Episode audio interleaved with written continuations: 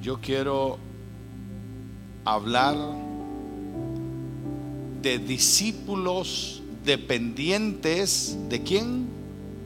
Del Espíritu Santo. ¿Sabe usted quién es el Espíritu Santo?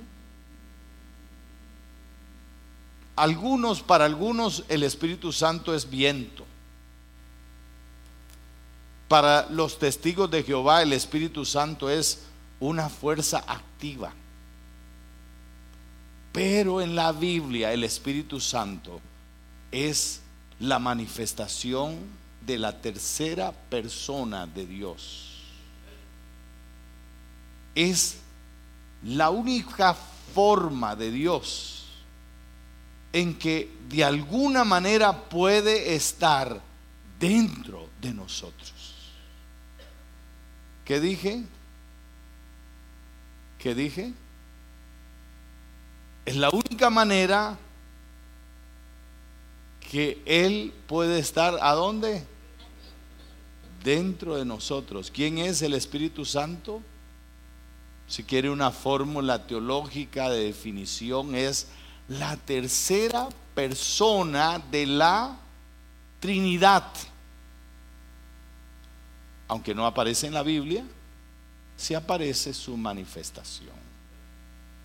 Entonces yo quiero llevarles a la Biblia en este día.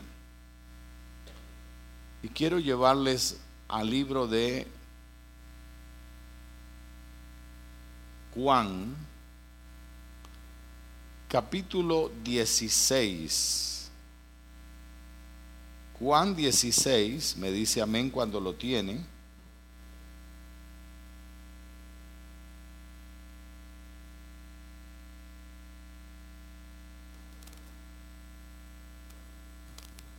Mire lo que dice Juan 16,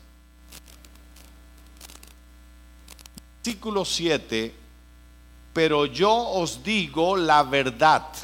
¿Qué nos dice él? La verdad. Os conviene. ¿Qué, qué nos conviene? ¿Cuántos quisieran que Jesús estuviera esta mañana aquí?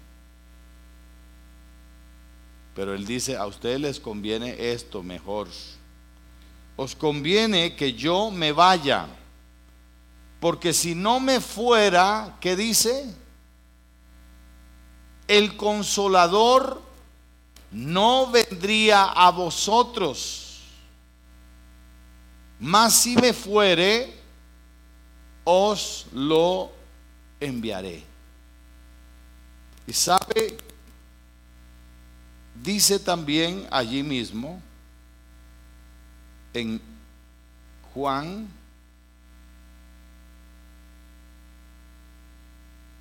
versículo capítulo 16, dice, esto no os lo dije a vosotros,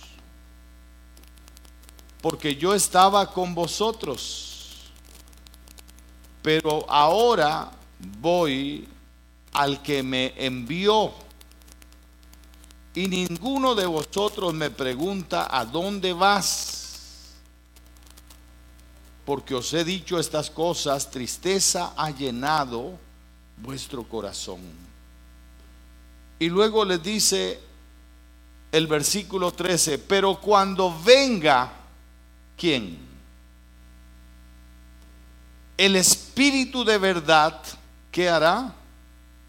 Él os guiará a toda la verdad, porque no hablará por su propia cuenta, sino que hablará todo lo que oyere y os hará saber las cosas que habrán de venir. Él me glorificará. ¿Por qué lo glorificará? Dice, porque tomará de lo mío y qué? Y os hará saber. Y luego dice, les conviene que yo me vaya porque si no me fuera, no podría venir quién. Porque cuando Jesús estaba, Jesús estaba limitado a qué? a tiempo y espacio. Así como usted y yo. Usted y yo no podemos estar aquí y en otro lugar. Pero el Espíritu Santo sí puede estar en todo lugar y en todo tiempo. Por eso nos convenía a nosotros que el Espíritu Santo descendiera. ¿Y quién es el Espíritu Santo? La tercera persona de la Trinidad. Ahora el Espíritu Santo como persona ya vive en nosotros. Hay cuatro niveles del Espíritu Santo en la vida de nosotros. El primer nivel del Espíritu Santo es cuando nosotros recibimos a quién? A Jesús. Efesios capítulo 1, versículo 13.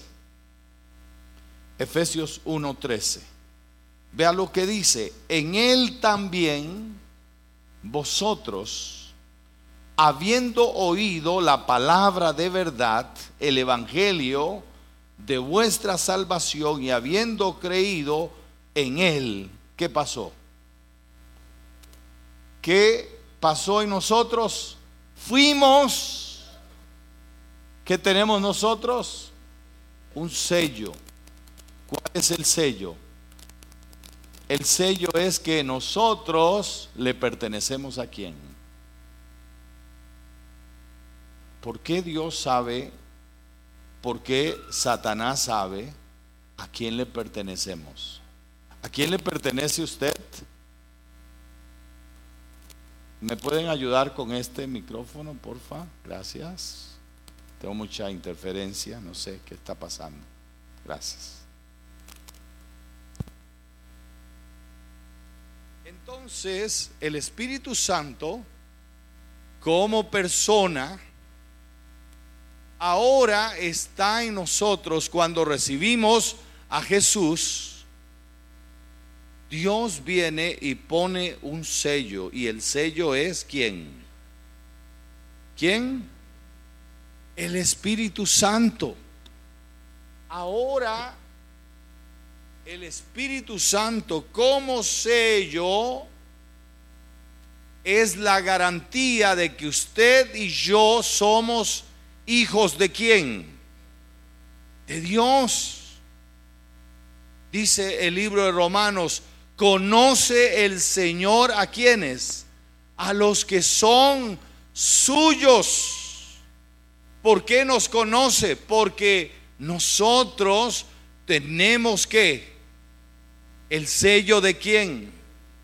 Del Espíritu Santo. Porque usted y yo, según 1 Corintios capítulo 6, ¿qué somos? Somos templo. ¿De quién? Del Espíritu Santo. Su, su cuerpo es que templo de quién? Del Espíritu Santo. Entonces, la primera manifestación del Espíritu Santo en nuestra vida es el Espíritu Santo como sello, como garantía de que le pertenecemos a quién? ¿A quién le pertenecemos? A Dios. Somos propiedad de quién? De Dios. ¿Por qué es que tenemos que guardar nuestros cuerpos?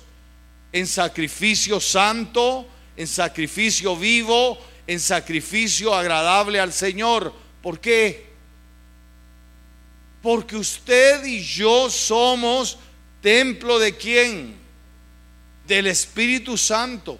Porque cada vez que nosotros cometemos un acto que ofende a Dios, es como que usted le entregaran este templo limpio y de pronto usted trae unos cuantos chanchos y se hacen de todo. ¿Cómo está el templo? ¿Me está, me está entendiendo? Porque hay que guardar este cuerpo en santidad, en pureza. ¿Por qué es que tenemos que guardar nuestra vida?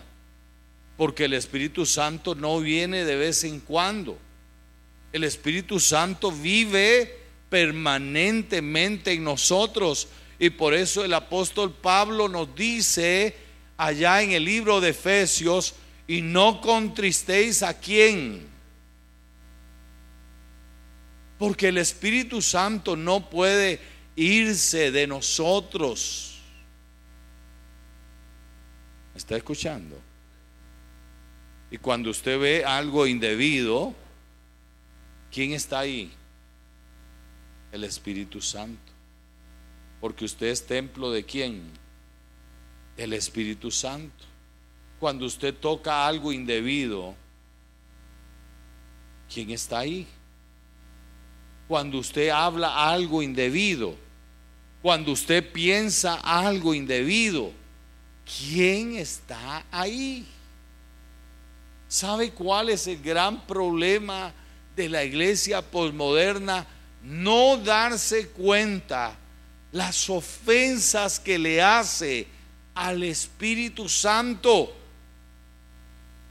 Porque somos templo de quién? Del Espíritu Santo. Entonces, si somos templo del Espíritu Santo, el Espíritu Santo, por eso la Biblia habla de que el Espíritu Santo se contrista.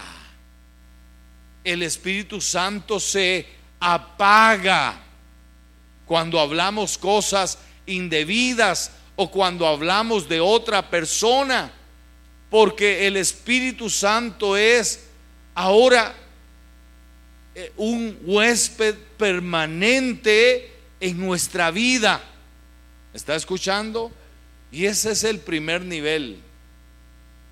El segundo nivel del Espíritu Santo en nuestra vida se llama bautismo del Espíritu Santo.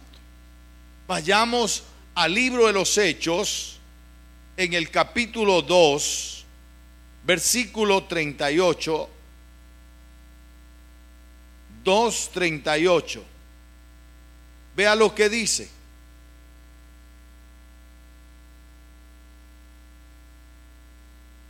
Hechos capítulo 2, versículo 38. Pedro les dijo, arrepentíos y bautícese cada uno de vosotros en el nombre de Jesucristo. ¿Para qué? Para perdón de los pecados y que recibirían. Y recibiréis el don de quién? Del Espíritu Santo. Siga leyendo. Dice, porque para quienes es la promesa porque el Espíritu Santo que es una promesa. Porque déjeme decirle, sin el Espíritu Santo activado en su vida, usted no puede ser cristiano. Porque para ser cristiano hay que cambiar su manera de vivir. Porque para ser cristiano hay que hablar diferente, hay que pensar diferente y hay que vivir diferente. ¿Está siguiendo?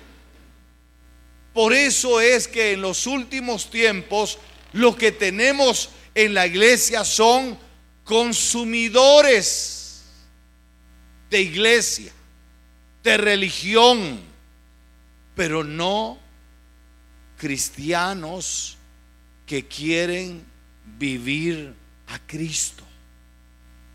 Porque el único que nos puede hacer como Cristo es el Espíritu Santo.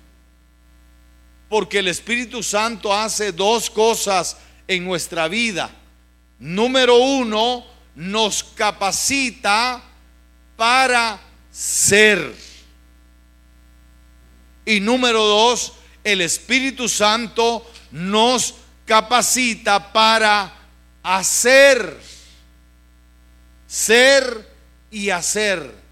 Ahora, cuando usted tiene una vida llena del Espíritu Santo, a usted se le ve a lo lejos. Pero también se le ve a lo lejos cuando el diablo está metido en usted. Cuando usted es carne. Porque dice, y manifiestas son, Gálatas 5, 17, y manifiestas son las obras de quién? De la carne. ¿Y cómo usted sabe que usted anda en la carne? ¿Se enoja? ¿Anda peleando? ¿Anda vociferando? ¿Anda maldiciendo? ¿Anda haciendo cosas malas? Eso es vivir en la carne. Pero los que viven en el Espíritu, los que son formados en el carácter por el Espíritu Santo, sabe, se les nota también porque la primera virtud que se ve en una vida llena del Espíritu Santo es amor, gozo, paz, paciencia, benignidad, bondad, fe, mansedumbre y templanza. Usted nota cuando una persona tiene a Dios en el corazón. Aló. Pero también usted nota cuando alguien está lleno de religión, porque siempre anda señalando, siempre anda acusando, siempre anda discriminando. Pero cuando usted está lleno de Dios, ¿cuál es la primera manifestación? Amor, gozo, paz, paciencia, benignidad bondad, fe, mansedumbre y templanza. Cuando usted está lleno de Dios, a usted no hay que decirle, pero es que hay que ayudar a los pobres. Porque usted está lleno de Dios y usted no puede ver a alguien con necesidad porque le va a ayudar. Porque nosotros no hacemos acción social porque nosotros tenemos a Dios y el amor de Dios, hermanos, acciona, te convierte en alguien generoso. Cuando ves a un indigente, quieres ayudarle. Cuando ves a alguien eh, quebrado por la vida, quieres estar con él porque tú sabes que tú eres las manos de Dios, tú eres los brazos de Dios, Tú eres la boca de Dios. Tú eres alguien que ha sido revestido por Dios para que lo representes en la tierra. ¿Estás siguiendo? Eso no es religión. Porque la religión lo único que hace es que usted se vea bonito por fuera, pero por dentro está terriblemente mal. Entonces, el Espíritu Santo viene para producirnos una cirugía interior. Usted vive liberado de resentimientos, de amarguras, de odios. Usted ha decidido perdonar a quienes lo han ofendido. Usted ha conocido el ABC de la vida cristiana y en el ABC de la vida cristiana no se le olvide que para ser perdonado uno tiene que haber perdonado a otros. ¿Está siguiendo? Conté esta mañana que tuve una experiencia con una persona. Me dijo, tengo 32 años de no ir a una iglesia. Y yo le dije, ah, no te preocupes. Jesús no es una iglesia. Jesús es una relación diaria. ¿Cuántos sabían eso? Jesús es una relación diaria. Y en esa relación diaria queremos nosotros vivir con otras personas. Y eso es otra cosa. Pero él me dice, tengo 32 años y le va a parecer, wow, terrible. Pero sabe, le pregunté, ¿por qué no vas a una iglesia? Me dice, es que hace 32 años mi papá se llevó a mi mujer. Wow. ¿Qué clase de mujer tendría ah, que se fuera con el suegro? ¿O qué clase de hombre era él? No sé. Ahí lo dejamos. Pero claro, tenía que estar amargado, adolorido. 32 años después, y yo lo, lo tomé y le dije, yo quiero que pienses por un momento, merece, porque me dijo, yo le dije, la pregunta del millón, ¿ya perdonaste? Sí, ya perdoné, pero a esa mujer no la voy a perdonar nunca. Y yo le dije, suave, quiero que pienses, merece esa persona que tú la mantengas todos los días de tu vida presente en tu amargura, cuando ni siquiera te quiso y se quedó así. Y fue interesante porque después me contaron me dijeron, pastor, ¿qué le hiciste a ese hombre? Lo has cambiado. Está hablando cosas que nunca lo escuchamos decir. Y mire, el hombre se pegó a mí con algo tan sencillo, porque este es el ABC de la vida cristiana. Y al final que me despidió me dijo, pastor, va a terminar en la iglesia me dice, pastor, quiero decirle que voy a hacer lo que usted me dijo. Wow.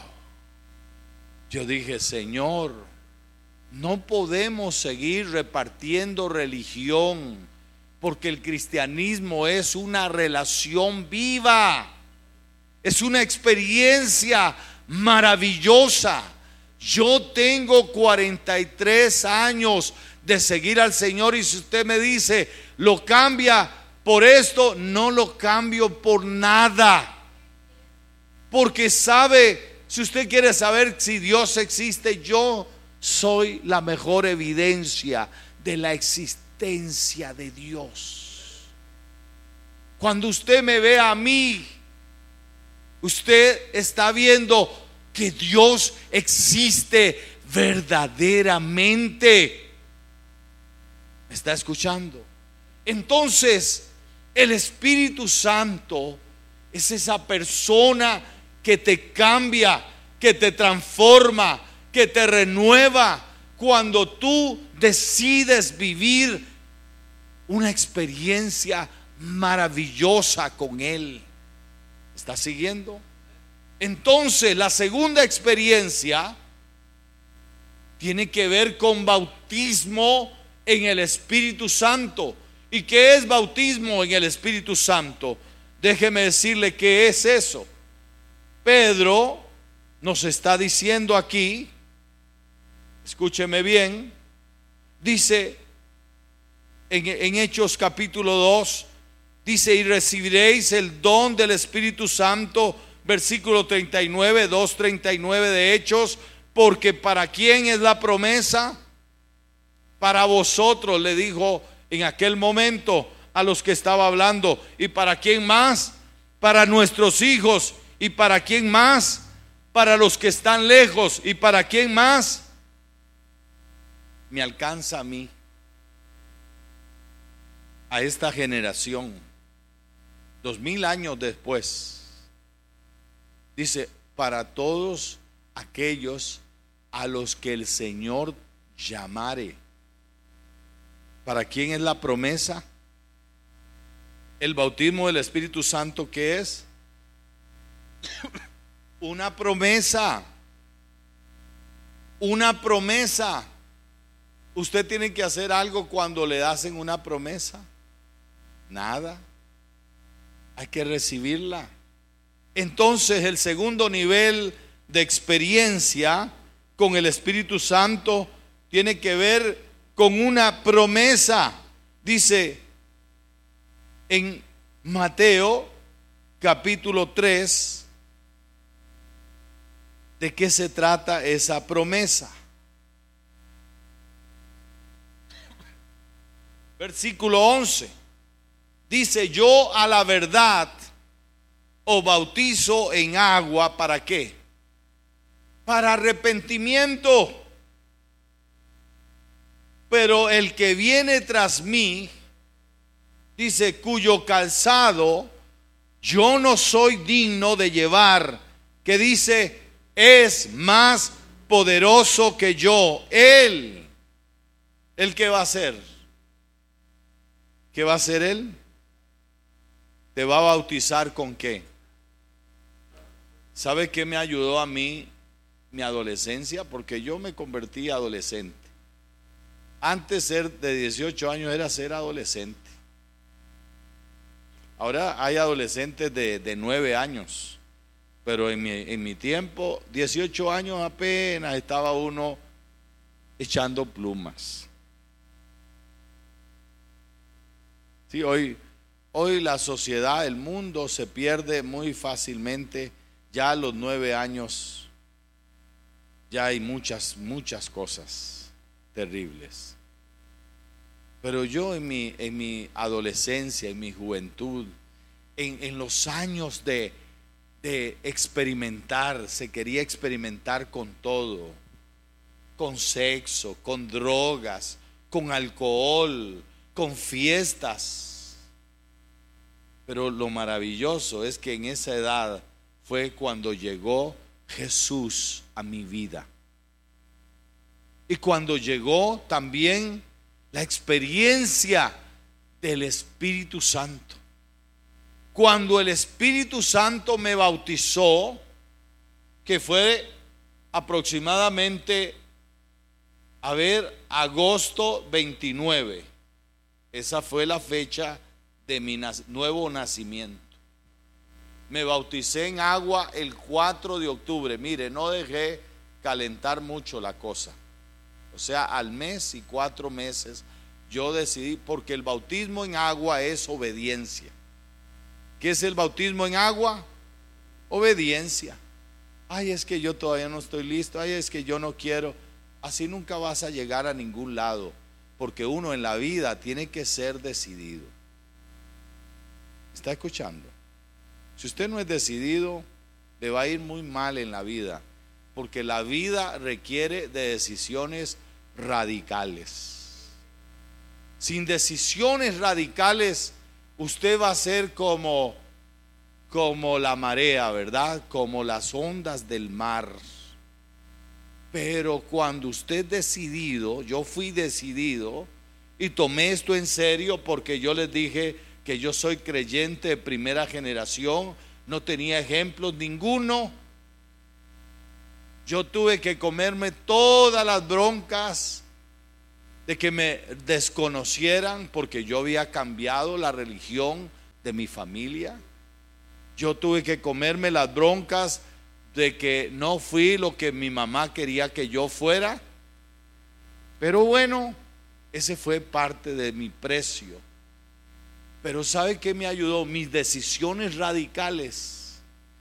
Y el 21 de diciembre de 1980 yo tuve la, segunda experiencia, bautismo en el Espíritu Santo.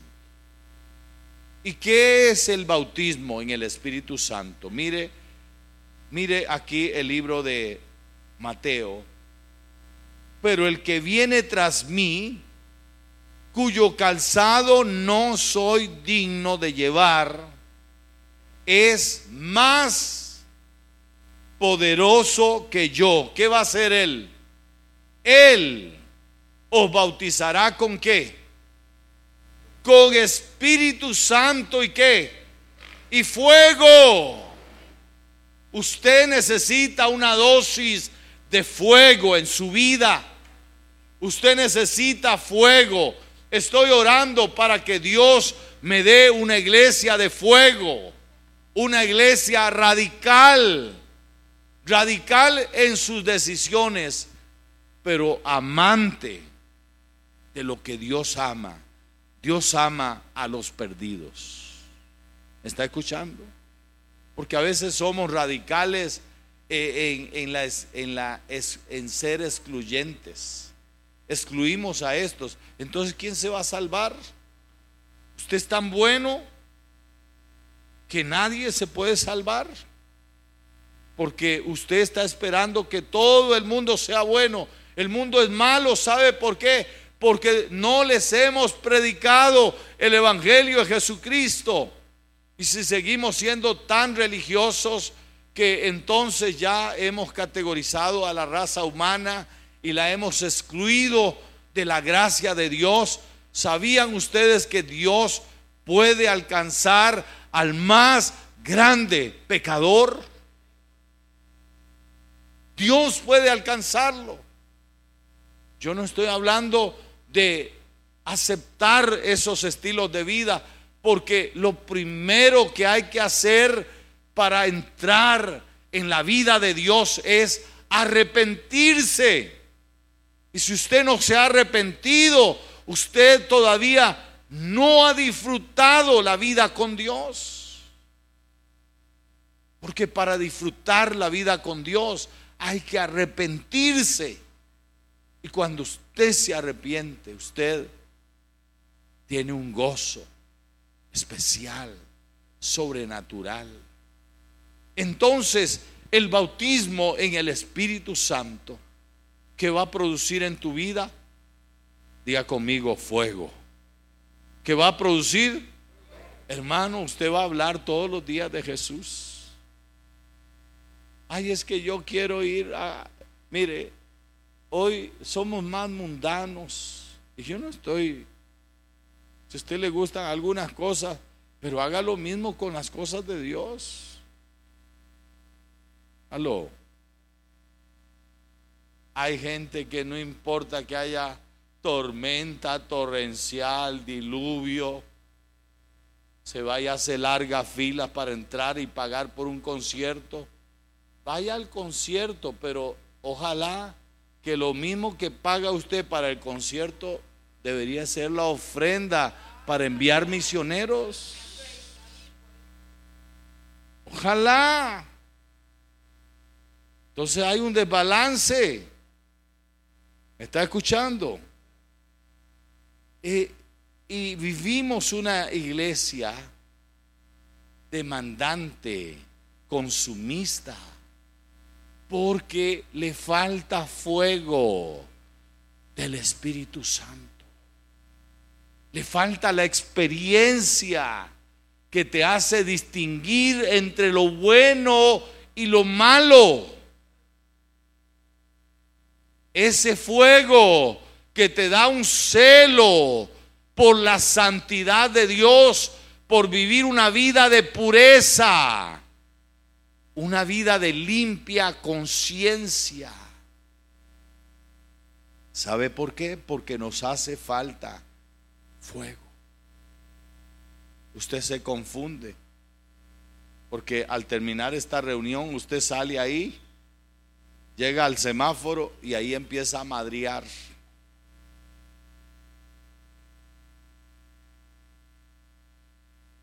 Y salió de un culto bendecido.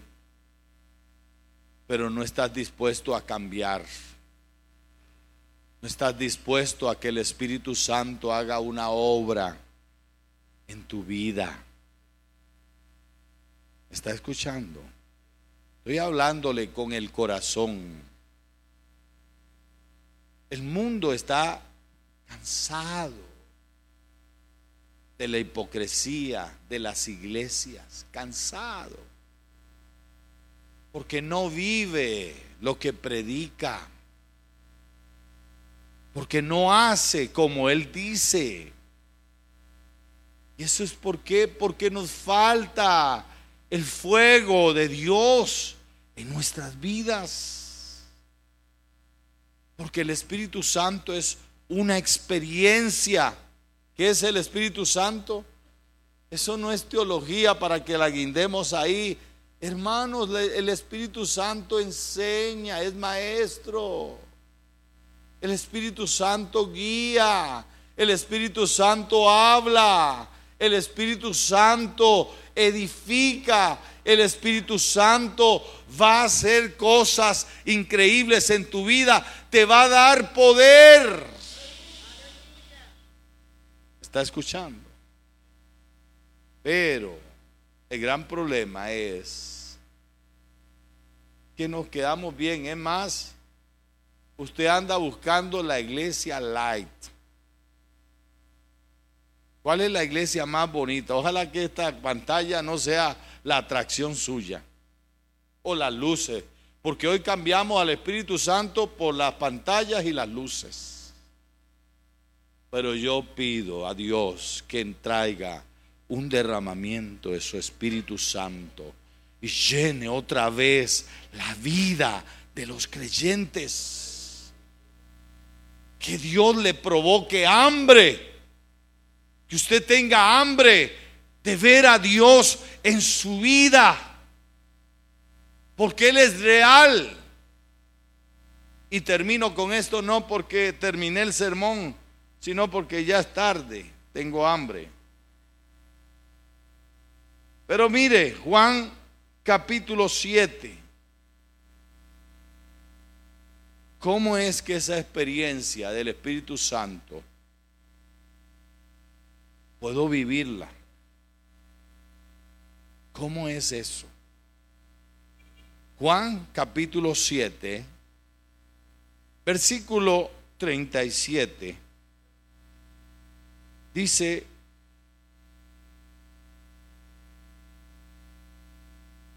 en el último y gran día de la fiesta, había la celebración de la fiesta de los tabernáculos.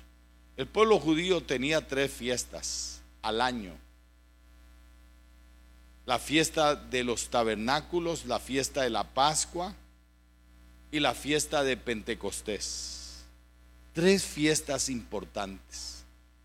Jesús se encontraba en una de las fiestas y en esa fiesta, en el último gran día de esa fiesta, Jesús se puso en pie y alzó la voz diciendo, si alguno tiene sed, primer requisito para que haga vigente la promesa, que hay que tener, que hay que tener, porque mire, déjeme ilustrarle cómo es la vida del Espíritu en nosotros. Dije que el primer nivel es cuando usted recibe a Jesús, Él viene a qué? A vivir dentro de usted. ¿A dónde vive el Espíritu Santo? Dentro de usted. Pero eso es como los que hemos tenido tarjetas de crédito, ¿verdad? Llega el mensajero, nos entrega la tarjeta, nos hace firmar y dice, don Ricardo, aquí tiene la tarjeta pero no se la activamos hasta en 24 a 48 horas. Usted anda la tarjeta. Usted anda el Espíritu Santo. Pero todavía qué? ¿No lo tiene? ¿No lo tiene cómo? ¿Por qué no lo tiene activado? Diga conmigo, porque no he tenido sed. Porque cuando usted tenga sed, vea lo que va a ocurrir. Si alguno tiene sed, que dice, venga a mí. ¿Quién es el que bautiza en el Espíritu Santo? Cristo. Cristo es el bautizador. Dice el que venga a mí y qué? Y beba. El que cree en mí, como dice la escritura, ¿qué va a ocurrir? Mire que no es de afuera, no lo espere afuera, es aquí adentro. Dice de su interior, ¿de a dónde? de adentro, porque ¿a dónde está el Espíritu Santo en la vida suya? Adentro. ¿Cuántos conocen alguna represa? A ver, ¿quiénes conocen una represa? ¿Qué es una represa? Es una laguna artificial que ha acumulado mucha agua de diferentes partes. ¿Para qué sirve una represa? Para generar electricidad. Esa represa contiene mucha agua, pero esa agua mientras no se abran las compuertas, no pasa nada. Ahí hay megavatios de electricidad, de energía, pero no importa cuántos megavatios hayan, hasta que se abran qué? Las compuertas. Cuando se abren las compuertas, ¿qué ocurre? Entonces se activan, ¿qué? ¿Qué se activan? Se activan las turbinas que generan la energía. Y esa energía se reparte por todas partes. Pues déjeme decirle, su vida es como una represa que solamente va a funcionar cuando usted tenga sed de Dios, sed de que el Espíritu Santo venga y comience a salir por todas partes. Abra las compuertas. ¿Y cómo es que abre usted en sentido figurado las compuertas? Cuando usted tiene sed de Dios, cuando usted va, mire, le doy un consejo, váyase, tome un día a la semana, enciérrese en su cuarto y dígale, Cristo, usted me ofreció llenarme con el Espíritu Santo y yo quiero esa llenura. Yo quiero tener fuego en mi vida, hágalo. Usted va a ver lo que va a empezar a ocurrir en la vida suya. Porque usted es el vehículo de Dios para hacer grandes cosas. Mírese las manos. Esas manos tienen poder. Véase las manos, véaselas tienen poder. Dice, y pondrán las manos sobre quienes? Sobre los enfermos. ¿Y qué dice? Y sanarán. ¿Sabe estas manos? Tienen poder para qué? Para hacer riquezas. Deuteronomio 8.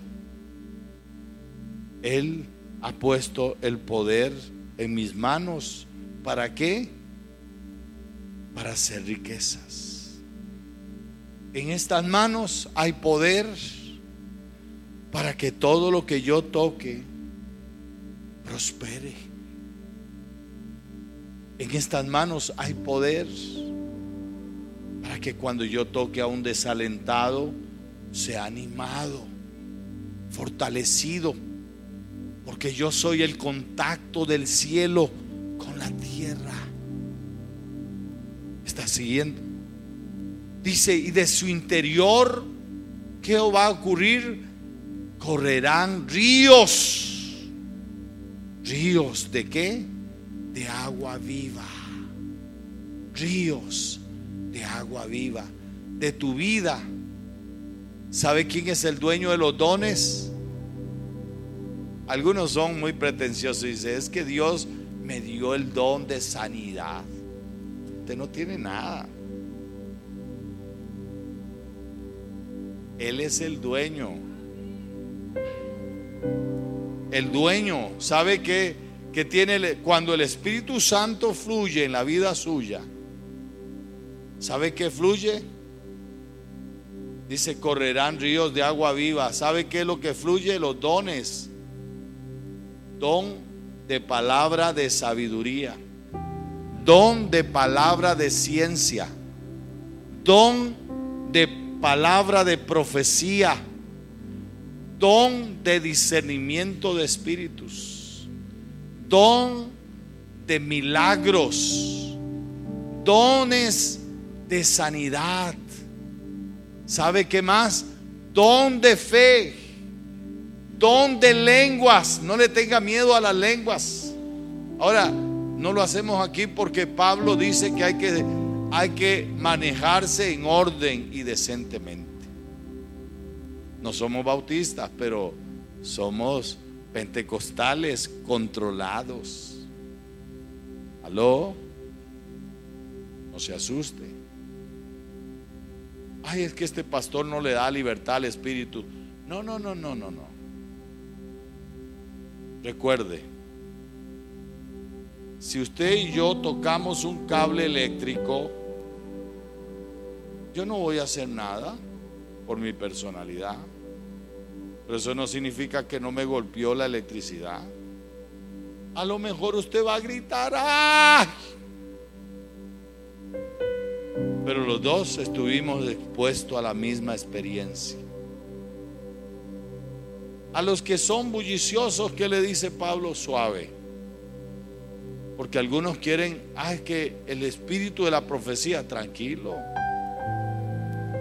Él es orden. Si usted va a profetizar, dice, profeticen en orden. Es que así dice el Señor. Y a veces eh, es como hasta una frase cliché. ¿Y quién dice que mientras yo estoy hablando no estoy profetizando? Porque tengo que profetizar en Reina Valera. ¿Me está escuchando? Porque yo estoy para educarlo a usted también.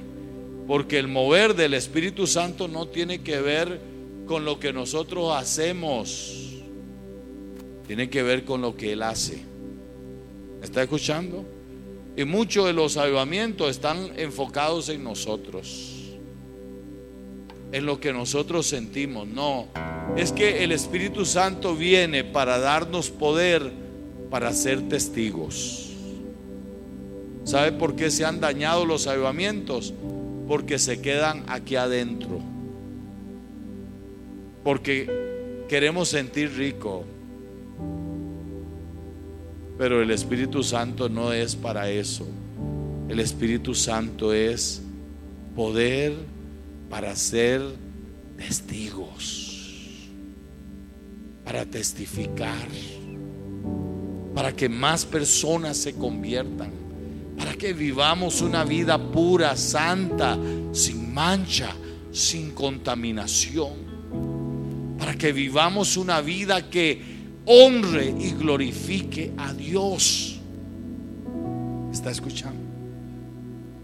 Para que aunque usted y los de afuera son diferentes, usted no haga sentir la diferencia porque usted es muy religioso, sino porque usted hace la diferencia porque a usted se le ve a Dios.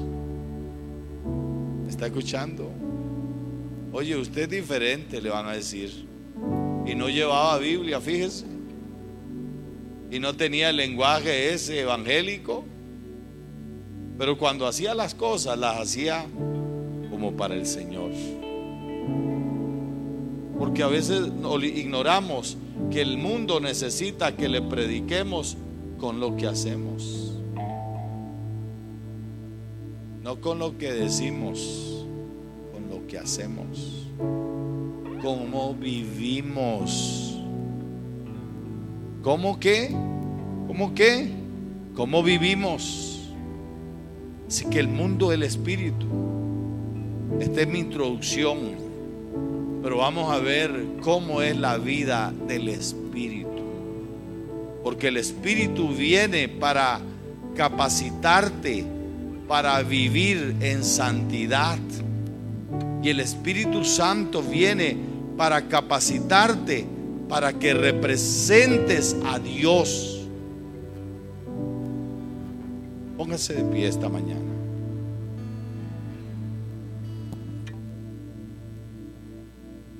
Así que,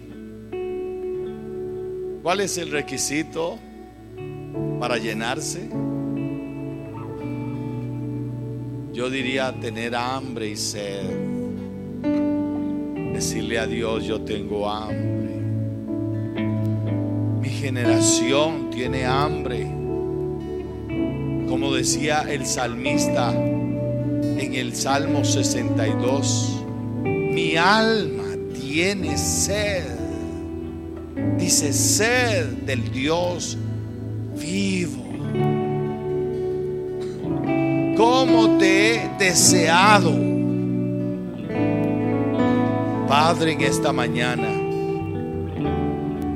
haz que esa brisa maravillosa de tu Espíritu Santo envuelva la atmósfera de este lugar y ministre los corazones.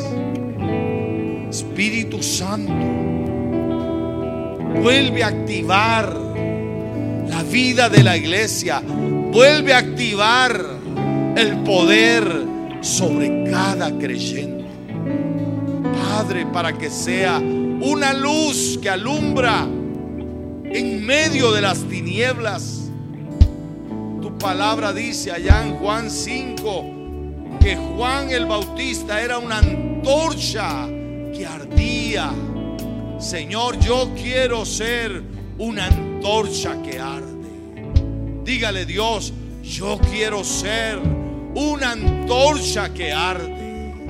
Yo quiero ser una antorcha que arde. Gracias Señor. Recibe la gloria, recibe la honra, recibe la alabanza.